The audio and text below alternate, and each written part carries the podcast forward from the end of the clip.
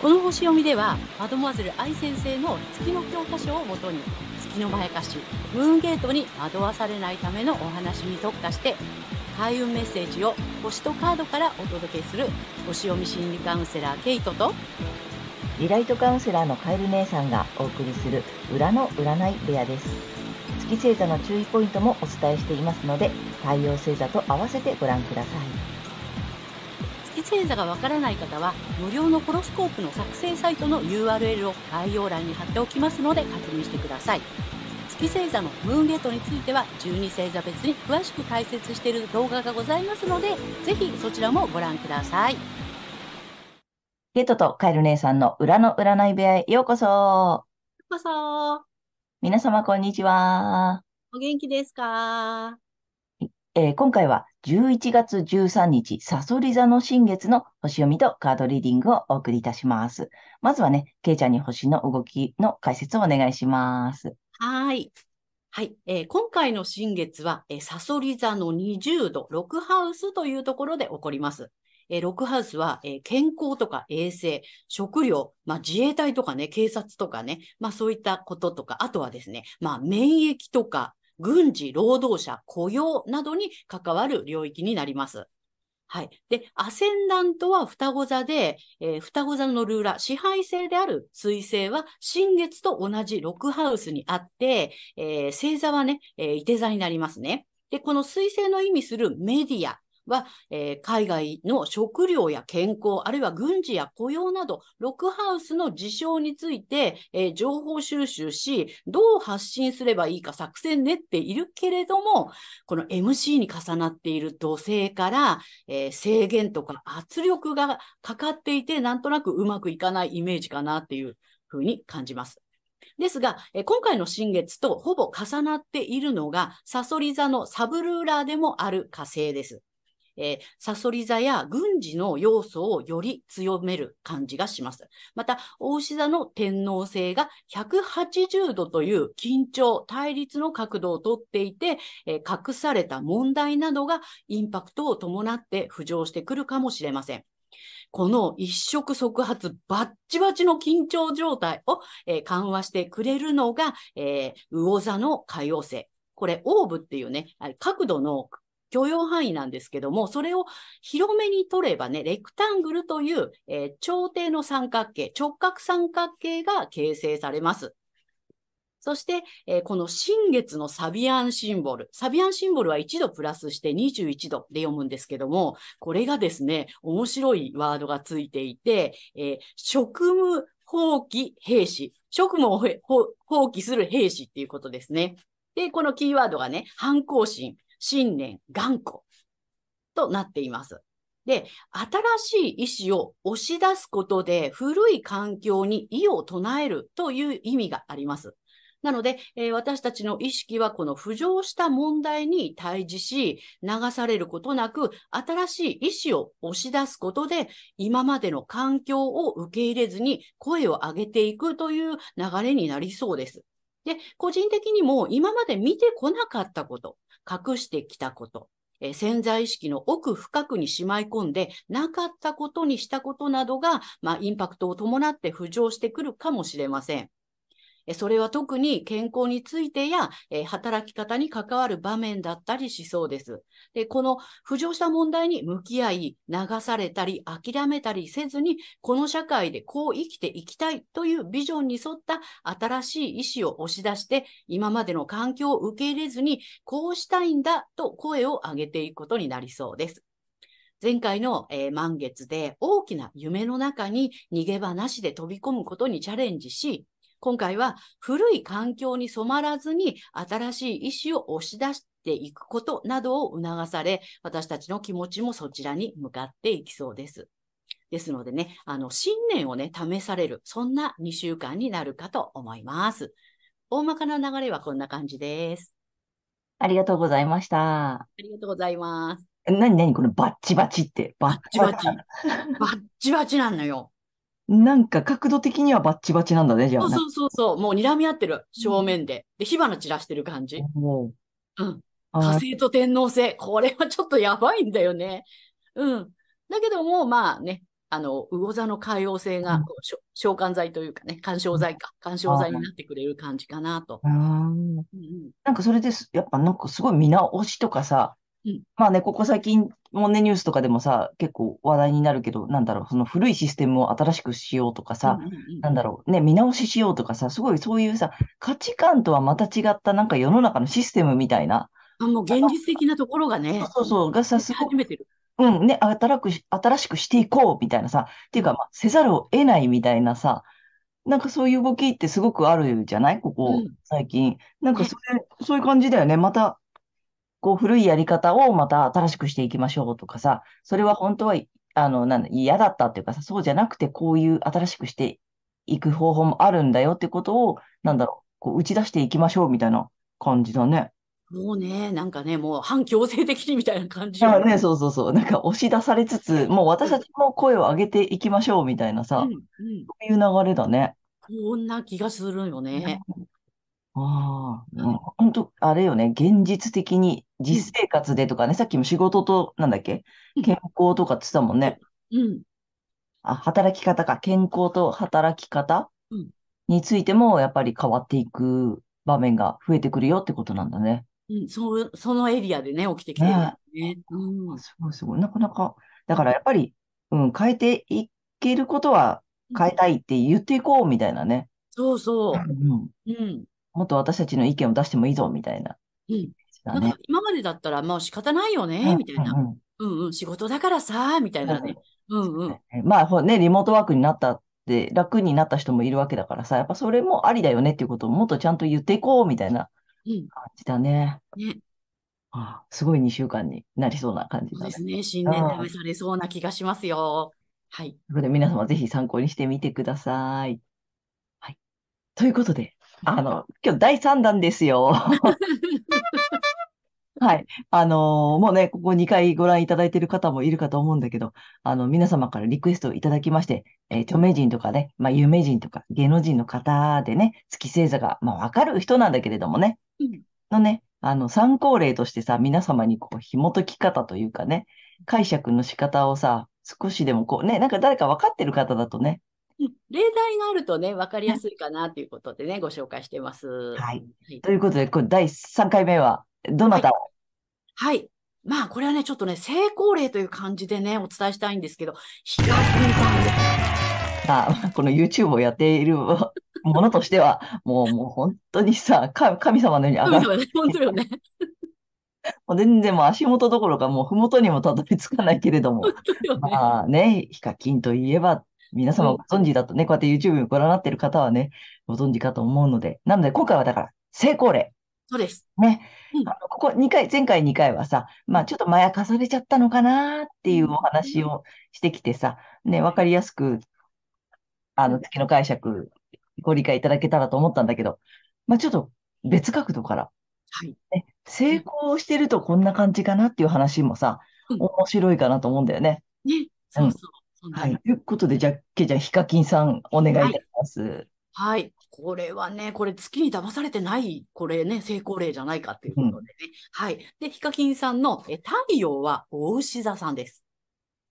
はい。でね、あのね、残念なことに出生時間が不明なので、はい。で、い出して、一応12時みたいな感じで出してみると、えっ、とね、月がね、天秤座さんか、サソリ座さんかのどっちかなのね、境界なので、で、そうすると、この、えっ、と、まあ、月天秤座さん、月サソリ座さんのね、いろいろこう、まあ、特性というか、あるかと思うんですけれども、例えば天秤座さんだったら、こう、おしゃれに見られようとこだわっちゃうとか、みんなと仲良くしなくっちゃって、こう、すごくね、えっ、と、エネルギーを使っちゃうとか、あるいはサソリ座さんだったらば、この人間の深いテーマにすごくこだわるとか、ね、ちょっとこう、まあ、ダークサイドじゃないけど、ちょっと暗いようなイメージがあったりとか、ね、そういうふうに見られたいみたいなね、謎、謎めいて見られたいみたいなね、うん、そういうところがね、ちょっとね、垣間見れたりするんですけれども、ヒカキンさんにはそのような要素を 全く感じないなっていうね、だから月にとらわれてないんじゃないかなって、うん。うん、そうだよね。まあ、あのね、まあ、ご本人と直接会ったこともないし、本当の性格とかね、こう裏の部分って、まあ、わからないけれども、表面的に見ててもそういう部分は、まあ、確かに見当たらないよね。うん。うん。そうそう。で、おうし太陽がお牛座さんだからうん、まあ、お牛座さんの良さっていうのがあるわけじゃないそうです、そうです。うんはだから、こうね、なんていうの、実直というかさ、い。うん。ね、その辺がすごく、逆に分かりやすく出てるよね。そう、そうなんだよね。で、もともとその大牛座さんはお金にも関係する、うんまあ、星座なんだけども、うんまあ、大牛座ってこの世の豊かさを享受するっていうね、まあ、そういう意味合いもあるし、えーキーフレーズは I have で、私は所有するという。だから所有してますよね、みたいな。うんめっちゃ所有してますよね、みたいなね。特にあれだよね、物とかね、こう、自分、個人の、しかも個人の所有だよね。あそうそうそう。うんそうなんです。そうなんですね。そうなんです。で、まあ、吟味するとかね、あとは職人気質とか、地道にコツコツっていうのもね、うん、大牛座さんのこのね、えーキーワードのね、あの、代表的なものだと思うんですけども、まあ、そういうところもね、うん、感じるよね。感じる、うんそうだね。うん、コツコツね、続けてきたから、今があるみたいなところもあるし、それをさ、なんていうの、苦と思わないよね。あそうそうそう、すごいなんかさ、大変ですとか言いながらね、うん楽しいんで見ても楽しそうにやってるし、そうそうそかといって妥協しないで、本当に完成度高いものとかね。う。そうそう。うん。売られてて。まあ、あと、それさっきの I have じゃないけどさ、その個人の所有だから、まあ、もちろんお金もそうだし、あとなんだ、あの、住まいとかね、そういったものもさ、持つっていうことは、なんていうの、自然とできるっていうかさ、そうだよここにね。なんか変にさ、あの、得なければとかさ、手に入れなければっていうのがないよね。うんうん。絶対に勝ち取ってやるみたいなね、そういうなんかね、うん野。心的なところもね、あるようには見えない。そうそう。だから、まあ簡単にそのさ、月の計算をこうやってご覧になっている方にすれば、その、こだわってないってこういうことだよねっていううさ、んうんこれが月お牛だとさ、持ってないとやばいとか怖いとかってなってくるじゃないそうなそんうじだゃよなね。いよね。やっぱり太陽がお牛座さんだから、普通になんか、こう手に入れるみたいなさ、うんうんうん。持つみたいなさ、お金あるみたいなさ、そうそうそう。ね、時計とかもねそう、たくさん買ってみたりとかさ、そうそうそう。で、買っちゃったってね。で、うんあの、かご会長ですみたいな感じで動画をしてたりね。そうなん本当だによね楽。しんでるなっていう。うん。うん。そうだ。まあだからて、月星座が天秤かサソリかどっちかなんだようんね。なんだよね、時間でね。そうでも本当どっちにしてもその要素はまあこうやって見て、あ、周りから見ててもちょっと見当たらない、うん。うん、感じかな。うん、とらわれてないんじゃないのかな。ねだからこそうまくいってるのかそうな。そうそう。だ、だ、だからといってさ、周りと調和ができないわけでもないしさ、ね、仲良くね、YouTuber 同士でお友達の方とも仲良くやってたりするし、まあ、天秤座の、もし天秤座だとしたらそうだし、で、逆に月がサソリだとしたら、あれよね、そのダークサイドというかさうん、あれ、あの、月サソリ座さんの特徴としては、その裏の裏まで知ってないととかね、そう。あの、世の中の仕組みの本当の意味とはとかね。そうそう そういうことを知らないとダメとかって思いがちだけど、そんなこともなさそうだもんなねさ。 そうよね、なんかね。本当になんか目の前の楽しいことを、うん、なんだろう。本当にさ、なんて言ったらいいのあの、面白いんだよね、見てて。だからさ、そうだよね。そうう、難しいこととか一切言う言わないじゃないん、 そうね、そうね。あそこがいいとこだと思うんだよね。そうね、本当にね。うんうん、バター山のように買ってきてさ、バターでさ、しゃぶしゃぶとかさ、なんか、なんか、ただただ楽しい、見てて、なんかほっこりするっていうかさ、うん、そこがひ、なんかこう、人気の秘訣っうん、そうだね。て思うんだよね。でも、やっぱりちゃんとコツコツ努力もしてるし、結構ね、編集なんかもご自身でやられてたりするっていうこともね、聞くからさ、うん、うん。そんなところもやっぱ大石田さんっぽいよね。そう、本当そう思う。う。うんん、なので、まやかされてないとこんな感じだよそうね、 の本当にね。今日はお伝えしたいんだけれども。成功例としてね。うん。うん、そう、だから太陽のまま、太陽の良さを生かして、うん、まあ、そこにもなんていうの、やりすぎずっていうのも必要だよね。うんそうね。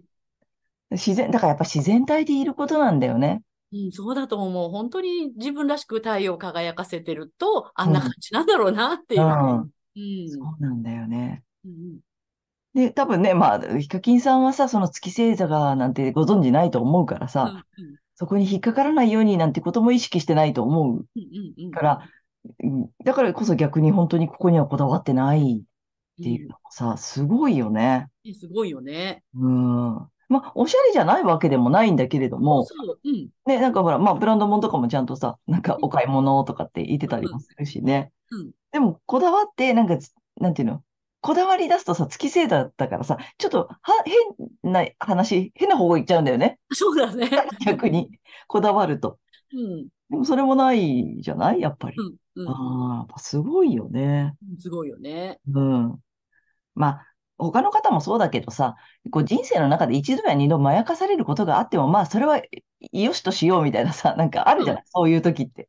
うんだからまあ、これからさ、などこかに引っかかる部分があるかもしれないけど、まあ、太陽の、なんていうのありのままうん、うまくやっていただけると、こんな感じに、まあね、そうに、ね、あの、成功するんだよねっていう感じかな。そうだね。ううんん。いい例だと思います。そう、うん。あの、ぜひぜひ、この、まあ、今回面白いよね。ちょっと月星座が2種類可能性があるよ。そうそう。ね。うん。っていうのも面白いところだし、で、どっちにしても当てはまってなさそうだよねっうん。ていうところをね、ちょっと皆様にもぜひさ、まあ、皆様から見たヒカキンさんっていうのもあるかもしれないけどさ、ね、ちょっと参考に、お牛座さん、太陽がお牛座さん。うんで、月が、えー天秤座か、えー、サソリ座か、どっちかっていう目でね、ちょっと見ていただけると、まだわかりやすいかと思うので。うん ということで、今回はヒカキンさんをお送りいたしました。いえげいちゃんありがとうございます。はい。えーということで、この後は引き続き12星座に行きたいと思います。お願いします。はい。はい。では、今回の新月が双子座さんにとってどんな新月かということでお伝えしていきたいと思います。えー双子座さんが古い環境に染まらずに新しい意思を押し出すことなどを促されるエリアは、えー勤労、技能、奉仕、健康管理などをキーワードとする働き方と、えー健康の領域になります。今までの慣習や環境に流されることなく、しっかりとした自分軸を確立していくことが重要になります。えー自分軸をしっかりと立てた上で、新しい意思を押し出し、どう折り合いをつけていくのか、これ、周囲とのコミュニケーションを密にしていきましょう。そして、この時期のラッキーアクションですが、発展のキーワードは、えー積極的、自立、誇りなどです。意に沿わない状態から将来的な計画を持って抜け出し、幸せをつかんでいる。そして、その体験を人に伝えるとか教えている自分っていうのをありありとイメージしてみてください。さらに、金運アップの鍵ですが、えー遊びや趣味、スポーツ、恋愛、自己表現などにおいて、えー叶った状態をね、やっぱりありありとイメージすることで、金運のスイッチも入っていきそうです。えー発展と、えー金運上昇のダブルチャンスなので、ぜひ幸せな妄想をしてみてください。はい、ここまでが太陽双子座さんへのメッセージとなります。ここからが月双子座さんへの注意ポイントになります。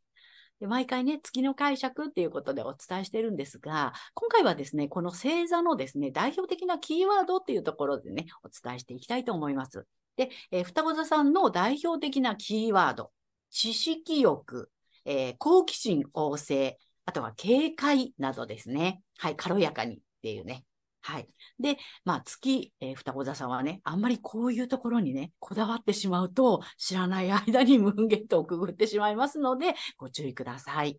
はい。そんな月双子座さんがこの時期ですね、えー勤労、技能、奉仕、健康管理などをキーワードとする働き方や健康の領域で、えー環境や慣習を拒否して意思を貫きたいという思いが出てくるかもしれませんが、えーそれは全てを失わせるムーンゲート、月のまやかしなので、騙されないように注意しましょう。えー意識していただくのは、ご自身の太陽星座でお伝えしているエリアになります。えー月から抜けるために反対星座のね、太陽伊手座さんの回をぜひ参考にされてみてください。えー反対星座を活用しますとリセットができますので、月と太陽が同じという方には特におすすめです。で、この反対制度の活用なんですが、えー、伊手座さんのですね、キーワード、えー精神性とか哲学的、あとは広く遠くっていうことをね、意識しながら、えー太陽いて座さんのラッキーアクションなどを取り入れてみてください。はい、星読みは以上となります。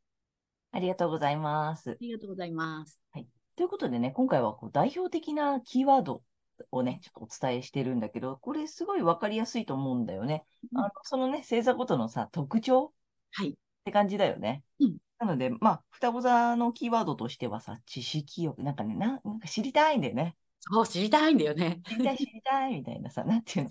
まあ、後でも出てくるけどさ、ちょっとこの、いて座さんとは違った知りたいなんだよね。そうね。うん、なんかさ、なんか噂話じゃないけど、こうね、こう軽い部分なのよ、それもさ。 そうそうそう。とりあえず知りたい。うん何何みたいなさ。そうそうそう。何よね。ああれも知りたい、これも知りたい、これも知りたい。だから、なんかいろんなこと知ってないとダメみたいなのも結構こだわりポイントにああるよね。そうなの、そうなの。どうしたどうしたみたいなね。あの、話題が豊富でありたいみたいな。 そうそう。そこをやっぱ月星座双子座さんは結構ハマりがち。ハじゃマなりいがちです。ねそうです。話題が豊富で面白い私うんうみたいん。なのに、それがいいことだみたいになってたりすること多いよね。そうなのね。あとうさ、んなんかね、はや流行りものとうんかね、うんうん、そうそうい。今の情報みたいな、旬の情報みたいなね。そう。あの、早いやつね。早いやつね。流行り物に敏感でないとダメとかってそうそうたそうりするパターンも結構あるよね、双子座さんはね。そうです。あの、好奇心旺盛じゃないと、好奇心旺盛なことがいいことだみたいなね。うんううんん。、でもさ、全く興味がない人もいるよってことをさ、やっぱちょっとね、頭の片隅に置いとくと違うよね。うん。まあ、とにかく軽やかってさっきもけいちゃんが言ってたけどさ、まあ、よく言えば軽やか。ね、悪く言うとちょっとまあ、チャラくなっちゃうのよね。 なので、その辺もキーワードかなっていつも思うんだけどさ、まあね、この月星座、双子座の私たちが熱く語りま すが。で、反対が天秤座なんだよね。あ、いて座なんだよね。いて座さん。で、いて座がさ、やっぱなんていうの、交渉なんだよね。そうなのよね。あイーメージで言ったらメンターというか賢者。そうそうそう。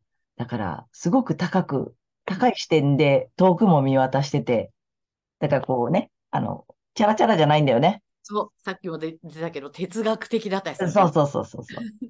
だからちょっとそういう部分をなんか取り入れる。うんうん。これ結構、あ私も結構やあの考えてるんだけどさ。あ、そうそう、こう、あの、あんまね、こう、わーってやりたくなるときは、ちょっとちょっと待て待てと。なんかついついわーって行きたくないじゃん。 そうね。うん。その時は違う違う。あの、賢者、賢 者。ね賢者、あの、何哲学者うんを入れようと思って。なので、ちょっとその辺もぜひ参考にしていただけたらと。ねちょっとブレーキになるよね。なるなる。うん。なのでね、ぜひね、使ってみてください。え、けいちゃんありがとうございましありがとたう。ございました。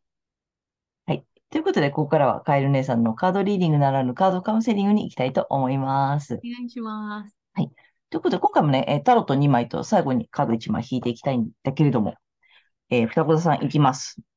よいしょ。ダダンら。で、うんとね、今回1枚目、またこっちです。はいで。ねえっと、カップのキングさんかなこれ。うんあれどんだっけうん、キングの逆位置。うん。で、よいしょ。で、えっと、アドバイス、補足とアドバイスが、えっとね、ワンドのナイトさんの聖地。うん。うん、なのね。面白い組み合わせなのよね、また。うんで、まあ、1枚目からいくとさ、あのーカップだからさうん、まあね、ちょっとその感情面とかもあるんだけどさ、あのね、キングさんの逆位置なので、あのね、ちょっといろいろと振り回されてきた感じなるほど。周りの、まあ、感情とかさ、状況とかさ、うんうん、まあ、出来事もあるのかもしれないけどさ、なんかね、やっぱ人にふちょっと振り回され気味だったうん。で、まあ、ここ最近、多分前回、前々回も、そんな感じなのよ。うん。田和田さん見てるとさ。なので、まあちょっと人の顔色伺っちゃったりね。あと、気になっちゃう。人の顔色が気になっちゃうとかさ。まあ結局それで振り回されちゃうんだけどさ。うん。うん、なんかちょっと様子伺いだったりとかさ。まあ、ちょっと余裕がなかったりとか。うん、なんかそんな感じなのかなっていうことなんだよね。で、もしね、そういうことがあったとしたら、ちょっとね、補足とアドバイスがさ、ワンドのナイトさんなのよ。うん。これね、新天地ですよ。はいははいもう新しいスタートですよ。い。うん。ね。また来たよ。なんかまた来てるのよ、このパターンが。ね。なんかこれ繰り返してんだよね、ずっと。うん。うん。いろいろあるよ。いろいろあるよ。でも、大丈夫だよ。スタートだよ。またちょっと仕切り直していこうとかさ。うん。なんかそんなことが続いてるんだよね。うん。でも本当にこれ、なんか、なんていうの、新たな挑戦とかさ、うん、なんかちょっと新しいひらめきとかさ、うんうんそんなのもありそうなので、で、ほら、今回ちょっと自分軸とかさ、そうよ。自立とか結構、なんかそんなキーワード、双子座さん出てきてるじゃないそうね、そうね。うん。だからちょっとなんかこう、自分に一回戻すみたいな感覚うん。ちょっと周りとか人に振り回されてるやつをさうん、少し自分にこう、な軸を戻す、うん、イメージをしていただきたいなと、うん、思いました、これ。なかなか面白い。特にこれ感情じゃないそうね。うん、だからそういうものをちょっと一回自分に持ってくる。うん、自分の感情を見るとかね。うんうん、なんかちょっとそんなことしていただきたいなと思いました。はい。ということで3枚目。えっと、天使さんのカードをね、久しぶりに行きたいと思います。さこささん、そんな、なんかもうね、上がったり下がったりなのよね。上がったり下がったりしてる双子座さんに、よし、行きます。ダダン。おおなんかちょっと珍しいよ。ね。ああ、これはちょっと初めてかもしれなうん。い。ね、守りに入るだって。おー、なるほど。うん。うん。見てみたかも、これ。ね。うん。ちょっと双子座にしてはあれじゃなそうね。ちょっとね。い珍しくないうん。でも、だから、ちょっと大事よ、このキーワード。いや、本当にそう思うん。ついやっぱりさ、こう、ピュっていっちゃったりさ、う。うん。チャラっといっちゃったり、ペラっといっちゃったりするじゃないでさ、またさ、マルチタスクにできちゃうからそうなねの、。そうなの。そうなの。多彩なのよね。そうなのよ。うん。だってほら、まあ、メッセンジャーっていうのもあるじゃないだかそらうさ、こうピュンってすぐピュンっていっちゃうのよね。そうなのよ。だから、ちょっとここは守りに入る意識してほしい。やっぱだから自分なんだよね。そうだね。うん。だから自分を守る。そうだ。うん。自分を守るために自分軸に戻してって言ってるわけだからさうん。ね、ちょっと自分を守るっていうキーワードをうん。ね、ぜひちょっと採用していただきたいと思います。うん。うん。はい。はい。ね。ねぜひちょっとやってみてください。ということで、えーカエル姉さんのカードカウンセリング以上となります。ありがとうございました。はい。ということで、今回は11月13日、えー、サソリ座の新月から11月26日までのね、星読みとカードリーディングをお送りしました。と皆様、太陽星座のね、えー回をご覧いただいていると思うのですが、ぜひご自身の月星座も調べていただいて、えーそのね、注意ポイントもご覧になってみてください。また、月のまやかしから抜けるために、反対星座の回もね、ぜひ参考にしてみてください。ということで、えー、けいちゃん、次回の放送ははい。えー、11月27日、双子座の満月となります。はい。あと、いつもチャンネル登録やグッドボタンなど励みになっております。ありがとうございます。ます。はい。えー私たち2人の個人鑑定の詳細やブログ、えー公式 LINE などの URL は、えー概要欄に載せてありますので、そちらもぜひよろしくお願いします。ということで、皆様、素敵な2週間をお過ごしください。またねありがとうございました。ー。ありがとうございました。